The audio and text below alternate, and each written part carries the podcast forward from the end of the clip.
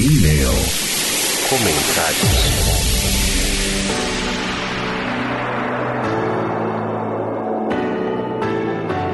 Stop, whoa, yes, wait a minute, Mr. Postman.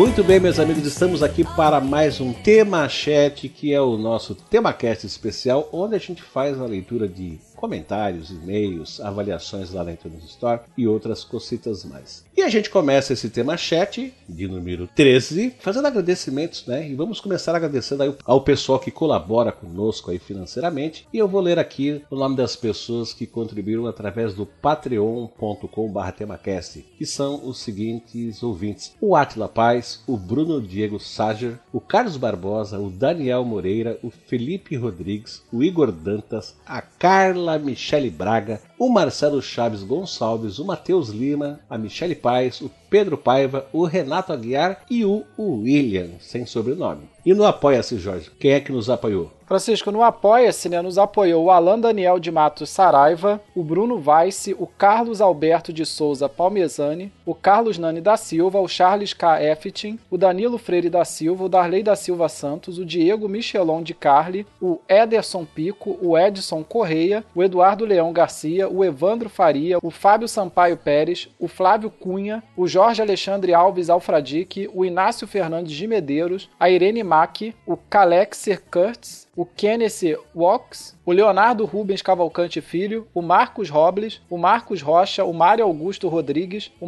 Maicon Fernando Silva Brito, o Paulo Charden, o PH Núnzio, o Reinaldo Sturi, o Tiago Sotero, o Vinícius Machado e o Vitor Israel. Exatamente, olha só, nós também temos o pessoal que colabora com a gente, faz doações aí esporádicas, avulsas, lá através do PayPal. E quem contribuiu com a gente dessa vez foi o José Edinaldo. E lá no PayPal, quando você faz a doação, tu também pode deixar um comentário. Ele comentou o seguinte: Por favor, apenas continuem com um ótimo trabalho. Grande abraço a todos os produtores envolvidos no podcast. Abração. É isso aí. Então a gente agradece aí ao pessoal que contribuiu com a gente através do patreon.com/temacast, através do apoia.se/temacast e através do PayPal, cujo botãozinho está lá no nosso site, lá embaixo do apoia-se do Patreon, tem um botãozinho chamado PayPal, tu clica lá e faz a tua doação avulsa. E também continuando assim nos nossos agradecimentos, Jorge, vamos fazer agradecimento aí à equipe de transcrição que é o pessoal que faz transcrição dos episódios, né, que a gente publica. E por falar em equipe, no momento a nossa equipe de transcrição se restringiu apenas à nossa heroína Carla Michele Braga, que também é nossa contribuinte através do Patreon,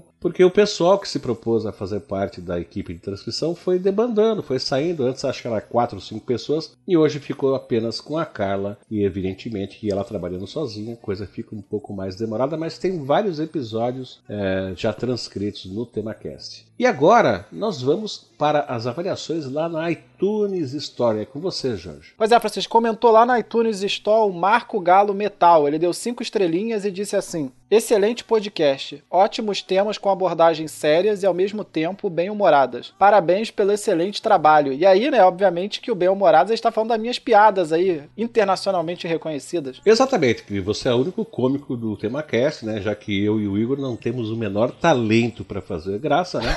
Nem eu. É, não, mas tu consegue ainda. Mas agora a gente vai começar a leitura dos comentários que o pessoal deixou lá no nosso site, né, em temacast.com.br. Eu vou convidar você, Jorge, para começar a leitura dos é, comentários que o pessoal fez. Pois é, e comentou lá no episódio do Museu Nacional o Darley Santos, né, que é sempre aí o rapaz que monopoliza os nossos comentários, e ele diz assim: um rastreamento sobre as origens do nosso Museu Nacional, a vinda da corte intelectual portuguesa para o Brasil como um dos eventos marco do estabelecimento da mentalidade científica no território brasileiro, já no Brasil Império. Vocês citam a prática colecionista como método e sistema a partir do renascentismo e iluminismo. O surgimento da noção de nacionalismo racionalismo, e cientificismo na sociedade, o conceito de patrimônio nacional a partir principalmente da Revolução Francesa e a ideia de um lugar apropriado para a memória coletiva nacional, que é o museu. No caso, a memória lusitana e da colônia. Que ser humano incrível não foi Maria Leopoldina, mulher cientista motivada pelo saber, me fez lembrar até da Hipátia de Alexandria, e não se pode evitar de visualizá-la como personagem interpretada pela talentosíssima Letícia Collin. Risos, risos, risos, risos. Museu Real, Museu de Dom Pedro II, Museu Nacional. Dom Pedro I compra múmias e expõe no Museu Real. Dom Pedro II, em seu tempo, o Museu Real foi considerado o centro mais importante de história natural e ciências humanas da América do Sul. Ganhou estrutura internacional. Figuras ilustres visitaram o museu. O museu sobreviveu ao longo de todo esse tempo, da ditadura para cá, com as verbas diminuindo, protestos de sambista em carnaval, rifas e descaso. Modernistas avessos à monarquia, tradição e herança, estão arriscados prédio do Arquivo Nacional, prédio da Biblioteca Nacional e com certeza deve haver outras instituições em descaso. E aí, Darley, só comentando aqui rapidamente, o que não falta no Brasil em 2018 são instituições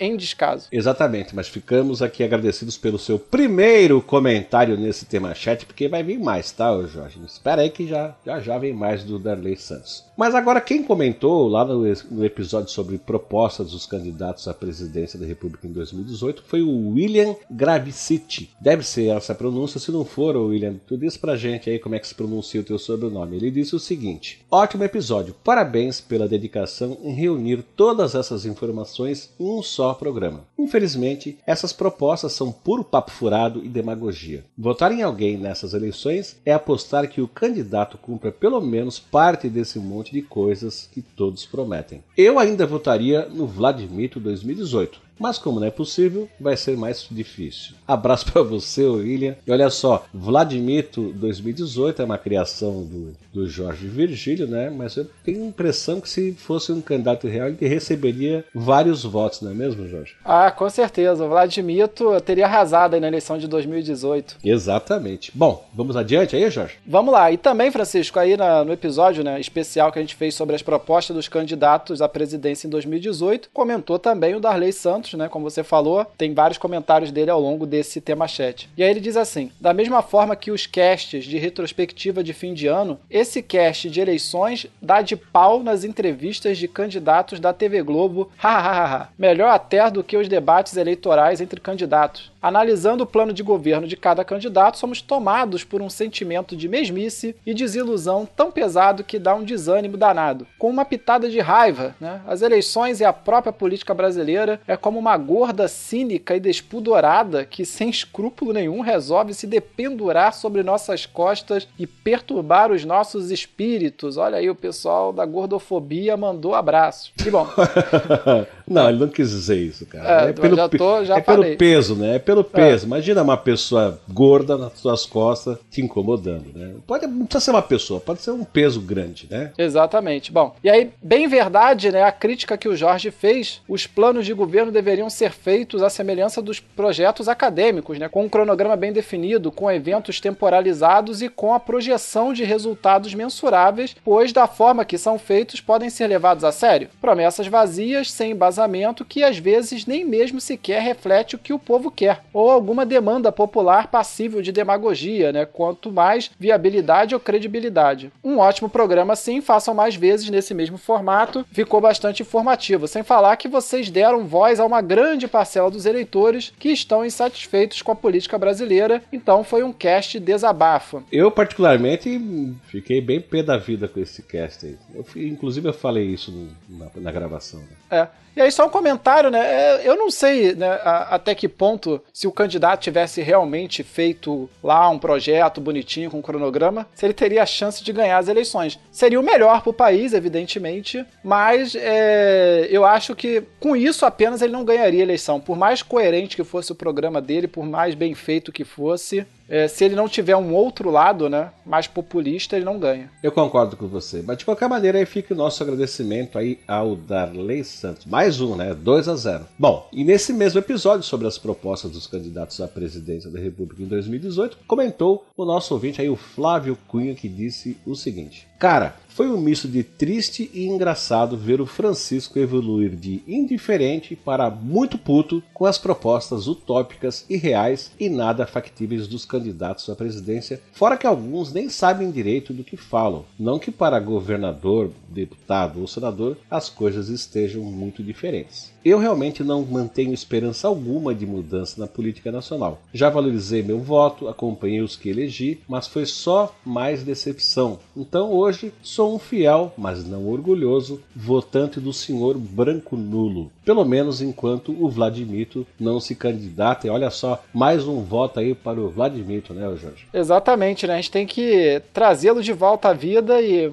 candidatá-lo aí em 2022 agora, né? Vladimir 2022. Vamos já começar a campanha agora. Exato. E olha, aí o Flávio continua assim, ó. Certa vez, votei num sujeito que frequentava a mesma igreja que eu para deputado estadual. A primeira pauta da Assembleia, lógico, foi o aumento de salário dos deputados. Não sei se foi unânime, mas é claro que o sim teve vitória cachapante com o voto, entre outros, do tal camarada aí em questão. Assim que pude, perguntei a ele por que ele teve a cara de pau de votar dessa forma, e a resposta dele foi a seguinte: Essa não é uma decisão minha, mas do partido. Bom, eu disse a ele que havia votado nele e não na droga do partido. Logo, ele deveria defender os meus interesses como cidadão e não os interesses da instituição partido. Aí ele respondeu: Mas não ia adiantar, mesmo que eu votasse não, a maioria votaria sim.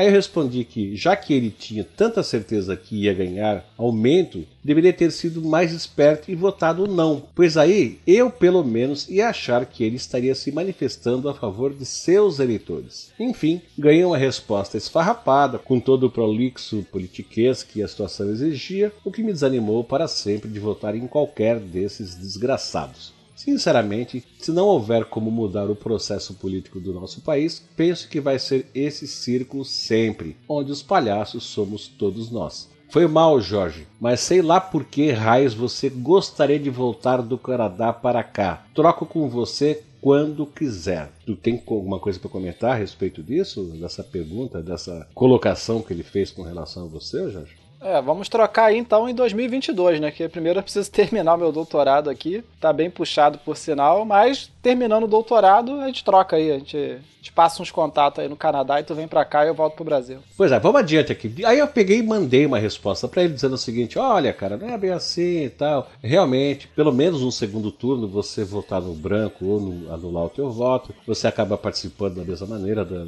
da eleição, porque você diminui a quantidade de votos úteis, então facilita para quem tem mais votos, enfim, tal, não sei o quê. Aí ele, inclusive, deixei um link para ele de um videozinho lá do Café Brasil, né? É, para ele assistir, por acaso ele não soubesse como é que funciona tal. E aí ele deu a, a resposta para isso dizendo assim: Francisco, eu entendo a questão do voto útil e também que a omissão acaba beneficiando o mais votado pela questão da redução da média necessária para que alguém se eleja. Mas tenho achado muito difícil votar em qualquer um só para não deixar de votar. Sim, eu sei em quem voto e em cada eleição e cobro um posicionamento, mas diferente de você, tive pouco ou nenhum retorno além de recebido ou coisa do gênero. Penso que esse voto útil faz mais sentido do que no que tange aos cargos mandatários principais, que são prefeito, governador, senador, presidente. Pois para vereador e deputados, a tal da proporcionalidade arrasta um bando de energúmenos que por vezes não tiveram votos nem da própria família em cima de um nome popular, que é o chamado efeito tiririca. Por isso, digo que tenho ido às urnas apenas para me abster, mas não que essa situação seja do meu agrado. Eu apenas não tenho mais esperança nenhuma de que meu voto possa fazer diferença.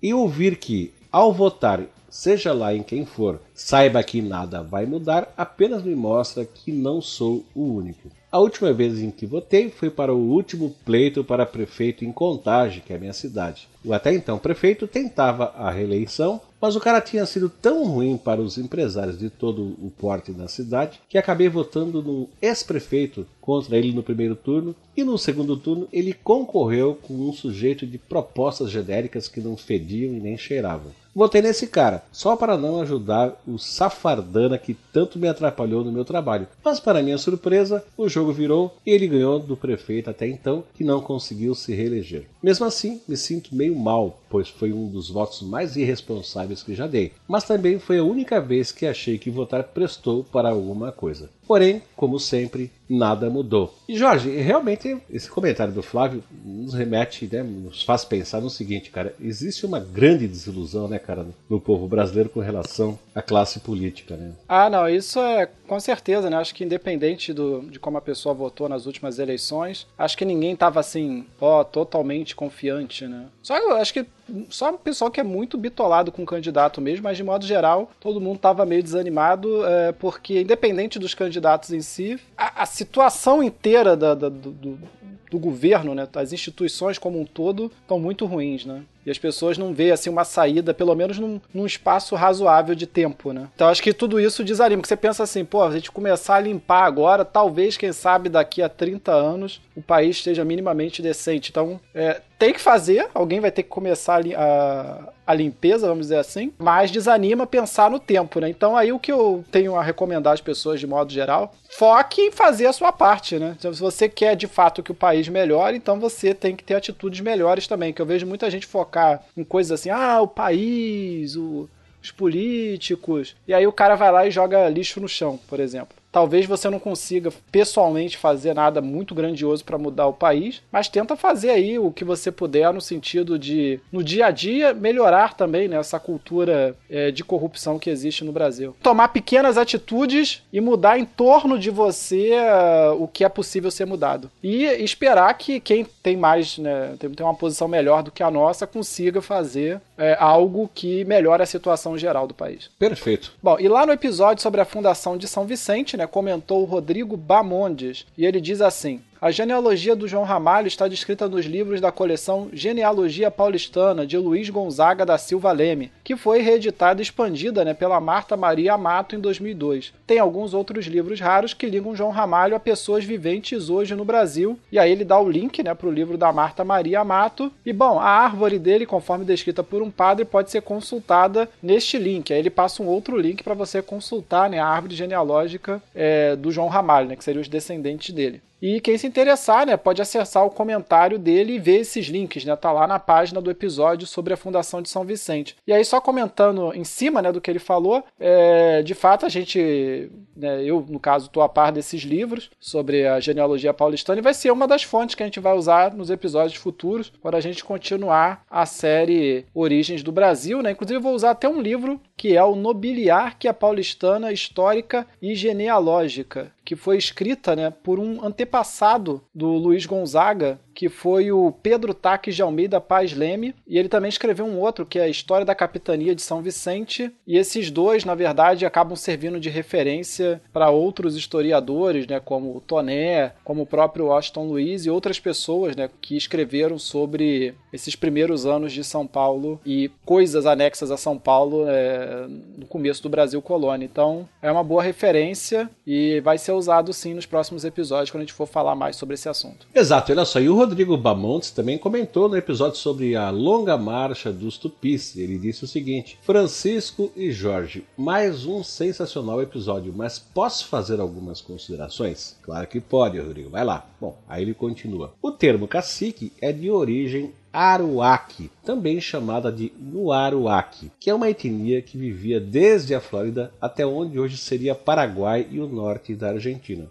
Inclusive, foi oficialmente a primeira etnia a ter contato com os brancos das Américas, como Cristóvão Colombo. Pela pesquisa etnográfica do Kurt Nimuendaju, que foi um alemão que adotou a alcunha dada pelos indígenas, feita lá em 1870 e que quase todo o acervo estava no Museu Nacional, né, onde só restaram os livros digitalizados e os cocares, flechas e adornos foram perdidos, a ilha de Marajó não era ocupada pelos tupis, mas pelos aruaques, há pelo menos 3 mil anos, nos quais os tupis se referenciavam como tapuias e mais para onde hoje é o Amapá como Caraíbas, que significa algo como sábios. Então, no final, não é um termo tão errado assim para usarmos, né, o termo cacique, mas Murubixaba também é bem legal. Uma outra coisa, adorei saber o significado original de Abaeté. Meu avô nasceu no distrito de Abaeté, hoje é atual Abaetetuba, que é o lugar de gente valente, lá no Pará, e tenho estudado muito da história do Nordeste e do Norte do país para entender esses conceitos históricos. O material sobre as pesquisas do Kurt Nimendaju é bem extenso, então é difícil apontar todas as fontes dele, mas algumas abaixo eu achei boas para quem quiser iniciar. Aí ele deixa dois links, um da revista do site revista.ufpe, que é a Universidade Federal do Pernambuco, e o outro do, do site Domínio Público. Os links estão lá no comentário do Rodrigo, né, nesse episódio. Quem quiser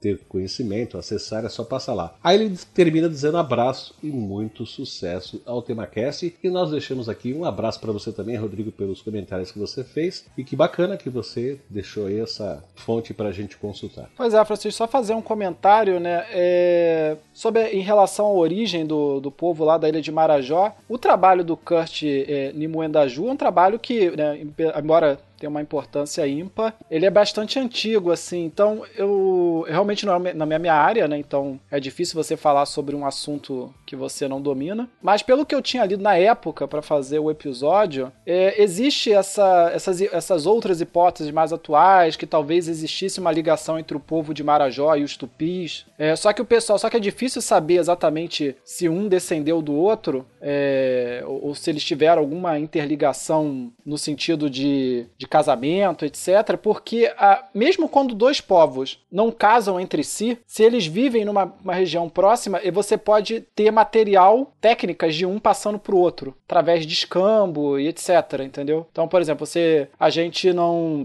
não necessariamente a maioria dos brasileiros tem ascendência nipônica, mas muitos brasileiros têm influência nipônica no sentido de é, ver anime japonês, é, ler mangá, coisas desse tipo, né? As coisas, você às vezes adota até um estilo de arte de um outro povo sem necessariamente descender daquele povo, né? Então a, a, ligação que existiria entre os tupis e o povo de Marajó seria um pouco no questão das cerâmicas, mas aí o pessoal debate entre eles até que ponto eles estariam relacionados, né? Então, não podemos levar em consideração é, tudo que o, o, o Nimo Andeju concluiu na época dele, porque de lá para cá outras pesquisas foram feitas. Essa é a conclusão. Sim, mas de qualquer maneira a gente deixa aí o agradecimento. Não, não, sim. É, não, só esse comentário. É, em relação ao cacique, é, de fato, os arawakis, né, eles estão... A palavra cacique né, veio da língua deles, né, que, que é um povo que está espalhado ali mais para cima, mais ali Amapá, Guianas, aí pega um pouco o Caribe ali, tem um pessoal também um pouco mais pro no centro-oeste, mas mais pro oeste, assim, que é dessa família linguística. Então, apesar da gente ter adotado a palavra cacique por influência dos espanhóis, indiretamente, existe no Brasil povos que falam essa língua, né, né que são nativos dessa, dessa família linguística, então é verdade, tem razão. É, talvez por esse motivo você poderia considerar cacique uma palavra brasileira também. Exato, vamos adiante então, Jorge? Vamos lá. E Francisco comentou no episódio Fundação de Olinda e Salvador o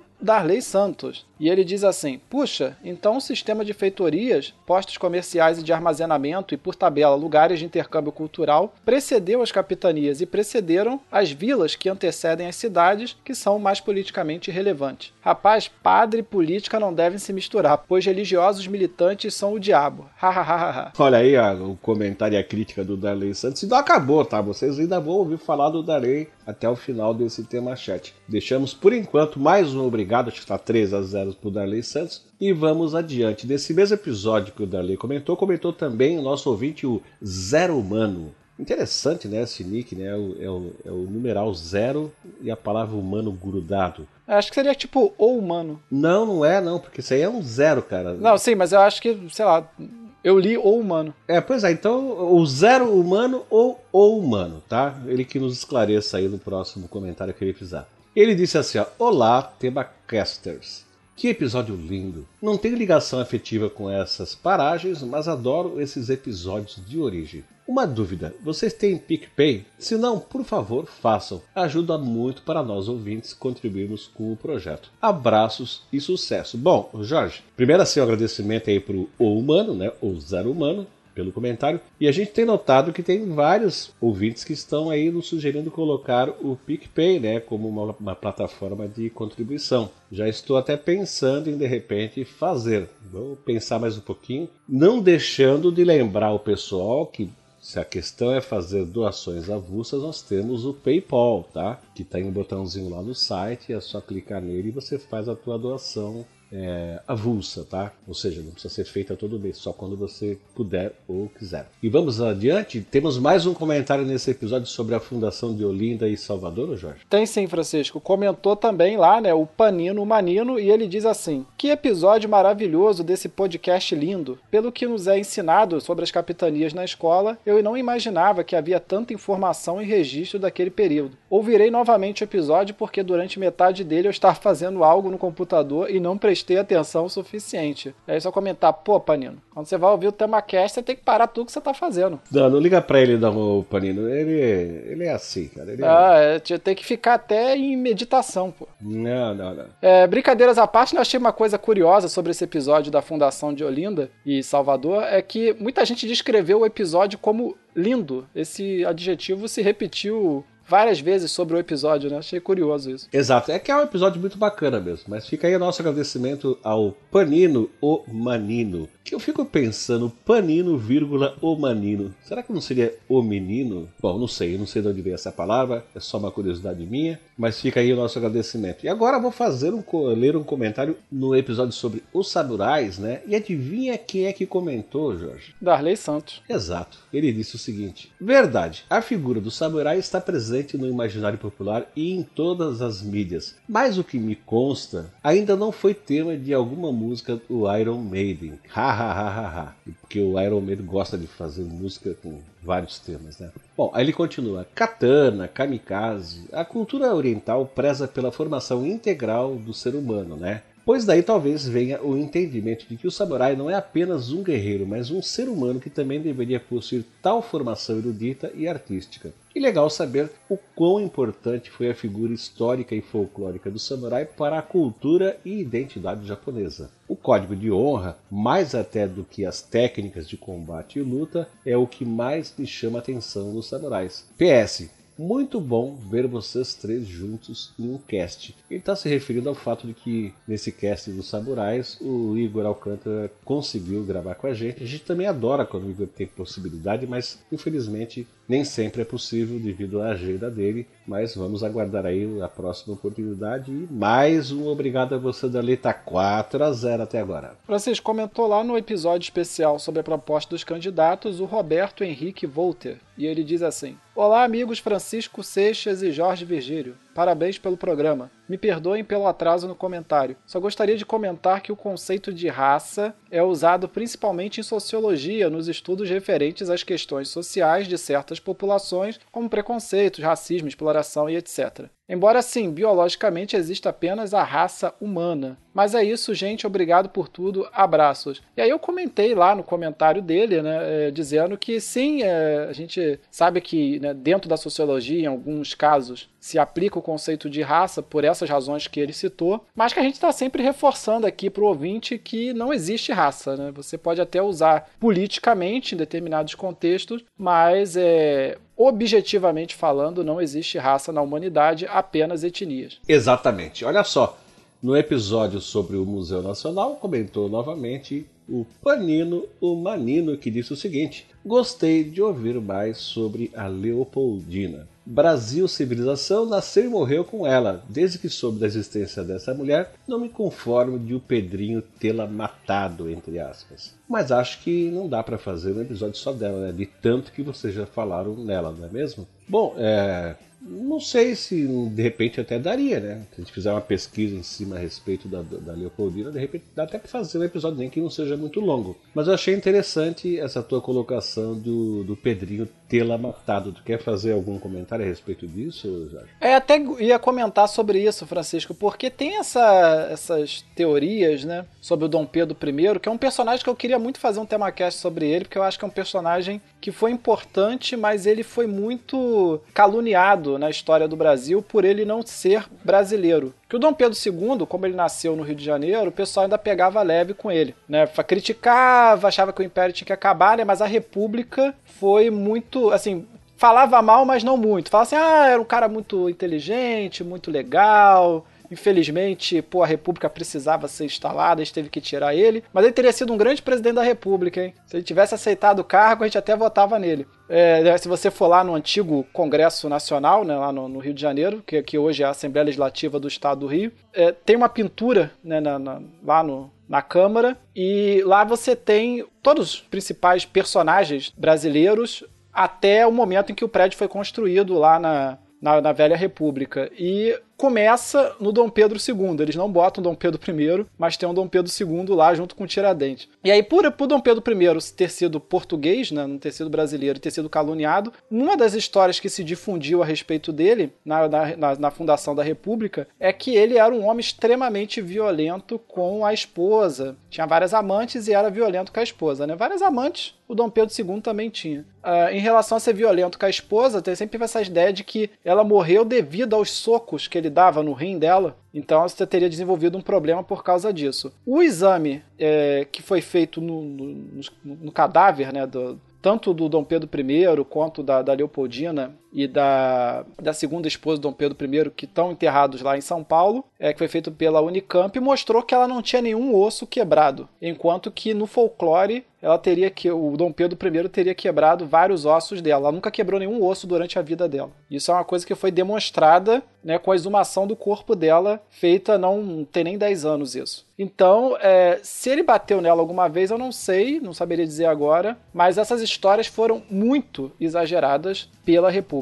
Pois é, a única coisa que eu posso dizer a respeito do, do Pedrinho I é que ele era um cara que gostava de uma farra, né? Gostava muito de mulher, né? Deixar um salve aí para Marquesa de Santos, tal. Mas é, existe muito falatório a respeito do fato de que ele maltratava a pobre da Leopoldina, mas como tu acabou de dizer, nada cientificamente comprovado e muito recentemente, mas deixamos aqui o nosso agradecimento para o Panino, o Manino. E o Jorge, tu acha que dá para fazer um episódio em que seja curto a respeito da Leopoldina? É, eu não sei se a gente vai fazer um episódio sobre ela especificamente, mas de repente falando Dom Pedro I, né, aí pega também a biografia dela. Não sei, seria interessante fazer um só sobre ela, mas assim, dá para fazer. Mas como você falou, seria um episódio um pouco mais curto, né? Mas daria para fazer uma biografia dela e de repente explicar melhor as coisas que ela fez na, na pela ciência no Brasil em particular, né? Acho que acho que dá para fazer assim, Francisco. Beleza, bom, vamos adiante, cara. Nós temos mais um comentário e eu vou adivinhar de quem é, cara.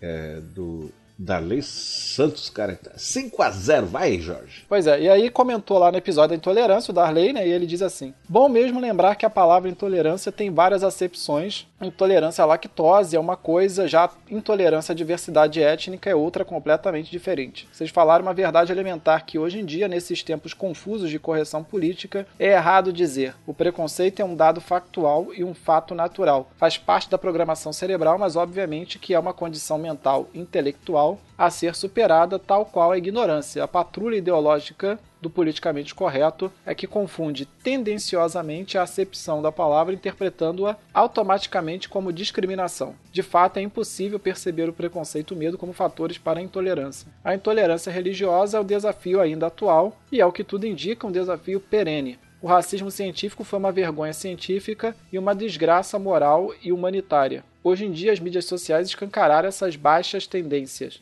e há um limite tênue entre liberdade de expressão e ofensa crime. Gostei dessa solução propositiva de vocês. Não deve haver censura prévia, mas punição posterior. Como forma de salvaguardar a liberdade de expressão sem cair na licenciosidade que deixa de punir o ofensor. E aí eu concordo, né? Comentando aqui, eu concordo com, com o que o Darley falou. E aí até queria fazer um comentário a respeito disso, né? Que é uma discussão que eu já tive com várias pessoas assim que são ligados a esses movimentos sociais, pessoal mais de esquerda, assim, e que é defensor do politicamente correto, né? Eu falei que uma coisa que eu acho incoerente na esquerda brasileira, que é uma coisa que eu critico, é que eu acho que eles, por um lado, criticam quando a gente fala da questão da segurança pública, né, fala assim, ah, só combatem a criminalidade com armas, né, tem que dar livro, tem que educar, o que é verdade, eu concordo. E aí, quando chega nessa questão do preconceito, as pessoas querem criminalizar tudo. É tudo na base de 5 anos de cadeia, 10 anos de cadeia. E eu acho que é, é, talvez seja muito mais importante educar as pessoas em relação a preconceito do que sair prendendo todo mundo porque o cara falou uma frase infeliz. Então, evidentemente, se você, se o cara falou uma coisa racista, por exemplo, né, num local de trabalho, ele deve ser punido. Mas eu acho que punir judicialmente, no sentido, pô, levar o cara para uma prisão dessas superlotadas, acho que não é necessário, que ele não é uma pessoa violenta. Mas eventualmente colocar ele para fazer trabalho social, colocar ele num, sei lá, um tipo de curso sobre preconceito e né? Uma coisa que seria muito interessante com essas pessoas, né? Me, me ocorreu aqui agora, lá no, no, Rio de Janeiro, por exemplo, nós temos ali na parte do porto da cidade é, um circuito que está ligado aos quilombos urbanos do Rio de Janeiro, que você passa pelo cemitério dos Pretos Novos, e aí quando você vê aquelas camadas de vários, de vários africanos né, que foram trazidos e, e que morreram na viagem, que foram sendo enterrados, e você vê que com o tempo morria, era tanta gente para enterrar que eles não tinham como esperar o corpo apodrecer completamente, eles tinham que moer os corpos para colocar essa própria terra moída com os ossos para enterrar os que chegavam, ali você tem uma ideia clara do que é a escravidão, do que as pessoas negras sofreram ao vir para o Brasil né, e outros países da América para ser escravo, e talvez isso levasse a pessoa a uma reflexão maior sobre questão de preconceito. Então eu acho que a gente deveria trabalhar um pouco mais esse lado educacional do combate ao preconceito. Né? Então concordo um pouco com o que ele falou. Exato. E também é bom citar que é o seguinte, que tem muita gente que nem é preconceituosa, ela simplesmente aprendeu a ser preconceituosa ou racista, vamos dizer assim, né? O cara foi criado por um casal de pais, né, que é, falava coisas do tipo, ah, preto não é gente, não sei o que, não sei o que, e o cara nunca parou para pensar e de repente, numa educação, né, o cara consegue entender o quão isso é ridículo e perverso, né? E o cara acaba caindo na sua própria humanidade e vendo que a coisa tá errada. Então, tem muita gente que só repete o que ouviu, né? Eu vou até citar uma, uma das pessoas que eu conheço que faz muito isso, né? Que diz coisas assim de cabeçada e que não necessariamente representa o que a pessoa sente. Meu pai. Meu pai é uma pessoa que fala muita besteira nesse sentido de, uh, sabe, soltar frases que obviamente são racistas ou homofóbicas, mas não necessariamente porque meu pai, sei lá, vai sair na rua e matar uma pessoa negra ou um homossexual, mas é simplesmente porque meu pai tem quase 70 anos de idade e na época dele se falava esse tipo de besteira e não era crime. Ele nunca parou para pensar que o que ele fala é uma grande besteira. Só depois que, que eu comecei a falar para ele que era uma besteira que ele começou a maneirar nesse sentido. Mas é o que o Francisco falou, não necessariamente a pessoa ela realmente odeia aquilo que ela está discriminando, né? Ela discrimina uma discriminação quase inconsciente, vamos dizer assim. Exatamente. Olha só, agora a gente vai fazer a leitura de um comentário lá no episódio sobre a Revolução de 30 e adivinha quem é que fez o comentário, Jorge? Darley Santos, tá aí para comentar todos os episódios. Exato, e agora já não sei mais se é 7 a 0 ou 6 a 0, mas de qualquer maneira, ele comentou em tantos episódios que dessa vez a gente vai ler só um trechinho É 7 a 1, Francisco, porque a gente ganhou um por ter lido todos. tá certo. Então, é só um trecho aqui do comentário do Darley Santos lá no episódio sobre a Revolução de 30 que diz o seguinte: Vocês explicam sobre o racha da política café com leite depois de São Paulo desequilibrar a balança do poder, surgindo a partir disso a Aliança Liberal de Minas Gerais, Rio Grande do Sul e Paraíba. Vocês salientam o uso da mídia com fins políticos, manipulando a vocação do povo para ser manobrado uma estratégia comum para derrotar os adversários através dos arautos da infâmia alheia. E que venha a revolução e a tomada do poder. Interessante saber que o governo provisório militar é um fenômeno político característico da América Latina e é o que me parece do Brasil. Então, o governo provisório indicou Getúlio Vargas, encerrando a República Velha e começando a República Nova, e é bom não confundir com a Nova República, derrubando assim as oligarquias estaduais, menos as do Rio Grande do Sul de Minas Gerais. O governo de Getúlio Vargas fica marcado pela centralização do poder, pois antes os estados tinham autonomia, pelo boom da industrialização e pelos benefícios e leis trabalhistas como CLT, como forma de apaziguar o descontentamento do povo, neutralizar qualquer revolta e afastar o perigo comunista, chegando a botar alguém seu né, nos sindicatos, que é o famoso peleguismo. É o populismo como forma de se manter no poder com apoio popular. Fica aí então 7 a 1 para o Darley Santos, mas vamos adiante, Johnny. Fica aí você agora lendo. Qual é o próximo episódio que você vai ler comentário? Vou ler sobre o Barão do Rio Branco, no episódio antigo do tema Cash, e comentou o Darley Santos. Olha aí, 8x1. Não, 8 a, é, 8 a 2 porque a gente tá lendo mais um, então a gente vai ganhar um ponto junto. Tá bom, vamos lá. É, e aí o Darley diz assim: o Barão do Rio Branco guarda paralelos com o Barão de Mauá, a começar pelo período que passaram por esse planeta entre o fim do Império e o começo da República. O diplomata, professor político, incentivador cultural, esse é o perfil da elite que merece ser considerada como tal. Apesar de que o. Né, esse aí foi o comentário da lei, apesar que eu acho que o, o Barão de Mauá, que eu me lembro, ele morreu antes da proclamação da República. Ele morreu um pouquinho antes. É, então ele, diferente do Barão do Rio Branco, que ainda ajudou ali o pessoal nos primeiros anos da República, o Mauá, ele realmente nasceu e morreu no Império, né? Ele não, não chegou a passar pelo período republicano nem por um segundo, assim. Mas é, são dois personagens que a gente lembra bastante, né? De, pelo menos assim, de Barão, acho que são os dois barões mais conhecidos. Exato. E olha só, no episódio que a gente fez aqui, que é uma trilogia a respeito dos Beatles, comentou quem, Jorge? Darley Santos. Quanto que tá agora? 8 é, 9 a 5 pra gente, pra ele, quer dizer. tá. Bom, é o seguinte, esse, essa trilogia, né, claro, tem três episódios e eles comentou nos três, tá? Mas assim, para não virar um tema uh, da lei chat, né? A gente vai ler também um trechinho de um dos três comentários que ele fez nessa trilogia. E ele diz assim: e saber que uma provável reunião aconteceria, reunião que ele está se referindo é a reunião dos Beatles, né? Se o John Lennon não tivesse morrido. E são vários os fatores que se discute ter sido um peso para o fim da banda. A presença invasiva da Yoko Ono, o assassino Mark Chapman, que matou John Lennon, né? a morte do Brian Epstein e o crescimento do George Harrison enquanto músico. Bom, a teoria da conspiração maluca sobre a morte do Paul e o sósia usurpador que veríamos hoje. E hoje, em 2018, nós vemos aí o Paul McCartney gravando mais um disco e o Ringo Starr sendo Ringo, né? É evidente e incontestável a importância dos Beatles para a música, começando pelo fato de terem fundado o rock britânico, abrindo espaço para o surgimento de tantas bandas hoje também consideradas clássicas. Então, mais um agradecimento para o Danley, que nos está 13 a 5, né? E vamos agora, encerramos a leitura dos comentários que o pessoal faz nos posts lá no nosso site e agora vamos começar a leitura dos e-mails, né, do pessoal que manda e-mails para a gente para o temacast@temacast.com.br ou através do formulário de contato lá no nosso site. E o primeiro e-mail quem mandou foi o Cristiano Tarouco, que disse o seguinte: Oi pessoal, vejo os temachats como reviews. Sim, a partir dos elogios dos comentários dos ouvintes, baixo os próximos episódios. Agora digam para mim, além de podcasters, quais são suas outras profissões? Abraço. PS, tenho 36 anos, moro em Floripa e sou publicitário. E eu vou começar dizendo o seguinte: ele mandou um e-mail e o Igor já respondeu ao e-mail, tá? O Igor falou só: Eu sou cientista de dados. Eu preferi responder aqui no tema chat. Cara, qual é a minha profissão? Porque uma coisa é formação, outra coisa é profissão. Cara, eu já fui tanta coisa na minha vida, cara. Tanta coisa, mas acho que a maior parte do tempo eu fui analista de sistema. Sempre trabalhei com informática, né?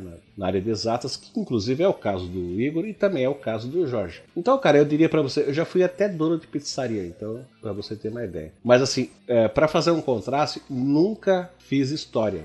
Não sou da área de humanas, tá? Então agora fala o Jorge aí, você, o que, qual é a tua profissão? O que, que você diria como profissão? A minha profissão é engenheiro eletricista, né? Engenheiro acima de tudo, mais focado aí na área de eletromagnetismo aplicado, né? E atualmente estou trabalhando com isso, faço doutorado em transmissão de energia sem fio, basicamente. Então tá, então esperamos que, nós, a gente tenha conseguido sanar a tua curiosidade, tá? E fica aí um abraço para você, o Cristiano Tarouco, por mandar esse e-mail pra gente. E obrigado, tá? É, continua aí, Jorge. E também, né, Francisco, nos escreveu né, o Gabriel e ele diz assim: Gostaria de parabenizá-los pelo trabalho foda, foda com letra maiúscula. Eu estou fazendo maratona de todos os temacasts e é um melhor que o outro, parabéns. Mas o capítulo da Guerra do Paraguai foram simplesmente incríveis, também incríveis com letra maiúscula. Eu fiquei emocionado e praticamente vibrando com cada batalha e reviravolta. O trabalho de narração detalhada de vocês é demais e olha que eu nem sabia nada sobre essa guerra, tá? Parabéns, pessoal. E aí ele é só comentando, é... quando a gente fez essa trilogia da Guerra do Paraguai, que foi o episódio que eu mais trabalhei, assim. Não é o meu episódio favorito dos que eu escrevi, mas foi o que eu mais me deu trabalho, assim, foi o que eu levei mais tempo para escrever. A ideia era a gente fazer na Guerra do Paraguai uma coisa inédita na internet, né? Colocar realmente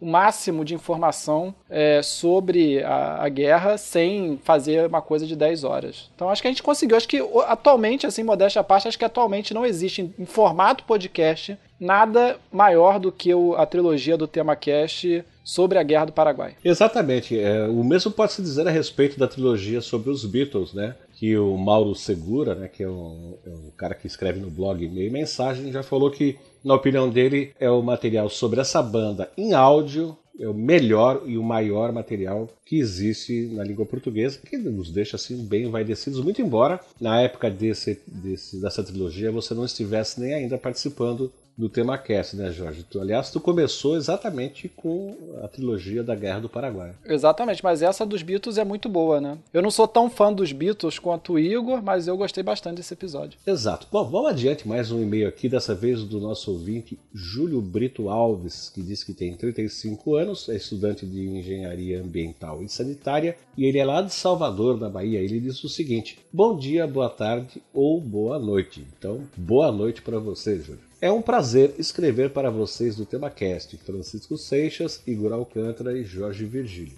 Minha história com a mídia podcast começou por acidente e desde então sou um viciado e entusiasta e em especial de vocês. Talvez porque adore história ou porque fazem um trabalho excelente. Tenho o prazer de conversar e divulgar para meus amigos, parentes e vizinhos, quem tiver por perto, a respeito desse serviço e também do TemaCast. Bem, minha relação com o TemaCast começou com quando um certo dia estava ouvindo músicas lá no Spotify, porém não encontrava nada que me agradasse naquele momento. Então resolvi navegar pelo aplicativo e descobri o item podcast. Tive a maravilhosa sorte de ouvir o cafezinho lá do Café Brasil do Luciano Pires. Pois é, mordi a isca intelectual dele e fui sugado para este maravilhoso mundo do podcast. Como adoro história, comecei a pesquisar até encontrar o TemaCast pronto. Bastou ouvir uma vez e não larguei mais. Hoje baixei o aplicativo do Google Podcast e faço uma verdadeira maratona com os temas que já postaram. Infelizmente, o aplicativo da Google não nos permite interagir diretamente, mas quando possível estarei mandando e-mails para vocês. Desde já, muito obrigado por ampliar meus conhecimentos em história, política e por me tornar uma pessoa melhor e mais consciente. Observação: no episódio 52, que é a respeito da, da origem da favela que a gente fez, ele diz assim: no episódio 52, erramos feio nossas previsões políticas, pois o Bolsonaro, com seus discursos, foi ao encontro do que falaram no episódio, daí dá uma risadinha, bota uma carinha de triste e encerra com um abraço. Bom, antes de você comentar, Jorge, quero só fazer um, uma observação aqui. Ó. Ele diz que o aplicativo do Google Podcast não permite que faça interação. Então eu só quero fazer uma observação não só para o Júlio, mas para todos os ouvintes. Existem dezenas de agregadores de podcasts. E uma boa parte deles permite que o ouvinte faça comentários dentro do aplicativo, sendo que esses comentários só ficam, só alcançam pessoas que utilizam aquele mesmo aplicativo e não nós do TemaCast. Portanto, se você fizer um comentário dentro de um agregador de podcast com a intenção de nos fazer saber, né, que a gente que faz o, o podcast, o TemaCast, saiba, é o caminho mais errado, tá? Melhor mesmo é você utilizar os nossos canais, que é o nosso e-mail, temacast.temacast.com.br, ou então através dos comentários nos posts dos episódios. Porque por, eu estou dizendo isso pelo seguinte: um dia, procurando uma alternativa de aplicativo agregador, eu instalei um, um aplicativo para testar, que eu não lembro mais o nome, e para surpresa, eu descobri que tinha comentário de alguém a respeito de um episódio que a gente fez. Claro que eu não sabia disso, porque isso aí fica restrito a quem usa aquele aplicativo, a quem usa aquele agregador. Então, não é o melhor caminho para fazer contato com nós aqui do TemaCast, tá? Não através da área de comentários de agregadores de podcast, porque a gente não vai saber, até porque para a gente saber nós teríamos que ter todos os aplicativos agregadores instalados nos nossos celulares, porque é uma coisa impossível de se fazer pela quantidade que existe, tá? Mas de qualquer maneira, ficamos muito contentes com o teu e-mail. É o segundo e-mail que o Júlio manda, manda pra gente já e ficamos todos é, pimpões, lisonjeados aí com os elogios dele. E continua com a gente, tá, Júlio? Um abração para você, cara. Rapaz, eu, eu tô tentando lembrar aqui o que, que a gente falou de previsão política no episódio da, da Origem da Favela, mas não me lembro da gente ter comentado nada que envolvesse Bolsonaro ou coisa desse tipo. Cara, eu também não me lembro, tá?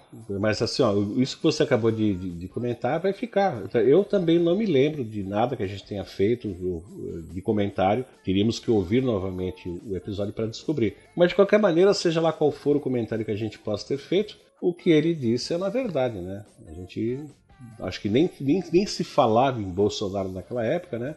E parece que o discurso do Bolsonaro fez um efeito que ele esperava. Então tá aí o nosso novo presidente do Brasil para o ano de 2019 em diante. E eu, particularmente, torço para que ele faça um governo minimamente decente, porque, afinal de contas, ele é o presidente eleito e é o presidente de todos, daqueles que votaram nele e daqueles que não votaram. É, basicamente, é, eu não, é que eu não, realmente eu não lembro, assim, né, o, o que, que a gente poderia ter falado que bateu de frente com, com essa questão do Bolsonaro, mas talvez alguma coisa ligada a políticas sociais, etc. E aí, comentando em relação ao Bolsonaro, por enquanto acho que é cedo para saber o que, que vai mudar nesse sentido, né? Já que ele, por exemplo, falou que ia manter o Bolsa Família. Acho que o Minha Casa Minha Vida também vai continuar. Então, é, por enquanto, a gente não sabe se mudaria alguma coisa nesse sentido, radicalmente falando. Pois é, eu acho que não vai mudar muita coisa, tá? Eu, eu, eu, tu sabe que eu não gosto de fazer discursos a respeito de política, tá?